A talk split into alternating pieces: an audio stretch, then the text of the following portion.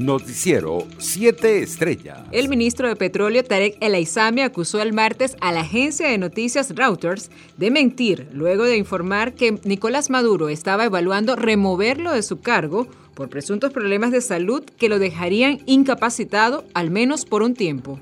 Seguimos batallando, aseguró el funcionario en el marco de la participación de la decimocuarta edición de la Feria Internacional de Turismo 2021. En otras noticias, el ex candidato de la unidad a la gobernación de Apure, Luis Lipa, impugnó ante el Consejo Nacional Electoral los resultados de las elecciones del pasado 21 de noviembre en ese estado. Lipa afirmó que de 346 centros de votación habilitados en Apure, 120 estaban sin conectividad el día de la elección, es decir, no podían transmitir la información al CNE regional. Estamos hablando de una diferencia de más de 2.000 votos en esos 120 centros de votación y final, el resultado es que ellos ganan con 3.700 votos en diferencia. Eso no se puede creer, expresó el dirigente político. Entre tanto, la Comisión Electoral de la Universidad Central de Venezuela convocó a elección de las nuevas autoridades de la universidad para el 3 de junio del próximo año.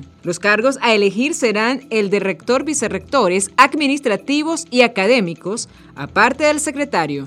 En otras noticias, Perú se convirtió en el segundo país de destino de migrantes y refugiados venezolanos luego de que las autoridades confirmaran la llegada de 1.29 millones de ciudadanos de nuestro país en los últimos años. Del total, más de 530 mil han solicitado refugio en la nación sudamericana. Internacionales. El asesor del Kremlin, Yuri Ushakov, informó este miércoles 15 de diciembre que con el apoyo de China, Rusia entregó a Estados Unidos las propuestas concretas de las garantías de seguridad que exige Moscú que se cumplan para evitar la expansión de la OTAN hacia el este en el medio de la tensión generada entre ambos países ante la amenaza de una invasión de tropas rusas a Ucrania. Así lo indicó Shakot en una rueda de prensa telefónica, quien indicó que los presidentes de Rusia y China, Vladimir Putin y Xi Jinping, respectivamente, sostuvieron un encuentro telemático para hablar sobre el tema ucraniano, tal y como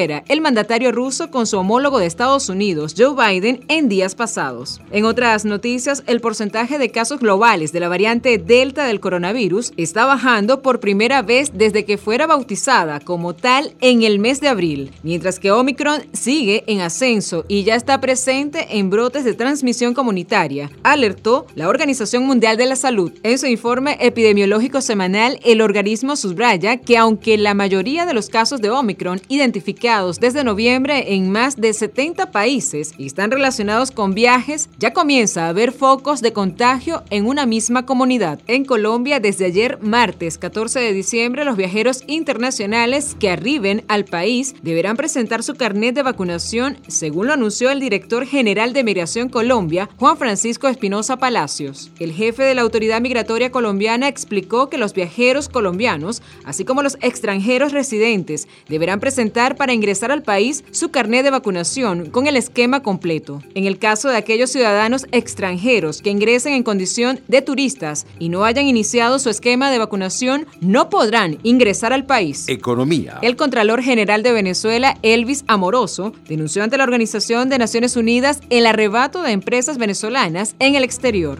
a través de una red de corrupción diseñada por gobiernos en el mundo. La denuncia fue presentada en el debate general de la novena conferencia de los estados, parte de la Convención de las Naciones Unidas contra la Corrupción, que se desarrolla en el Salmel Saints, Egipto, hasta el viernes 17 de diciembre, según nota de prensa de la Cancillería venezolana. Deportes. El astro argentino Sergio El Kun Agüero anunció este miércoles su retiro del fútbol, advirtiendo que primero está su salud. En una motiva rueda de prensa y entre lágrimas, el futbolista confirmó su alejamiento de la actividad profesional debido a la arritmia cardíaca que sufrió el pasado 30 de octubre en un partido con el Fútbol Club Barcelona. En otras informaciones, el croata Luca Modri y el brasileño Marcelo Vieira han dado positivo en coronavirus, por lo que se perderán los dos últimos encuentros de 2021 del Real Madrid. Este domingo frente al Cádiz y la visita al Athletic Club el próximo miércoles día 22. Según pudo saber la agencia de noticias F de fuentes del club, ambos jugadores sintieron síntomas de resfriado durante la jornada de ayer martes, por lo que siguiendo con los protocolos establecidos por el Real Madrid contactaron con los servicios médicos para someterse a pruebas de antígenos y PCR, resultando positivas. Noticiero 7 Estrellas.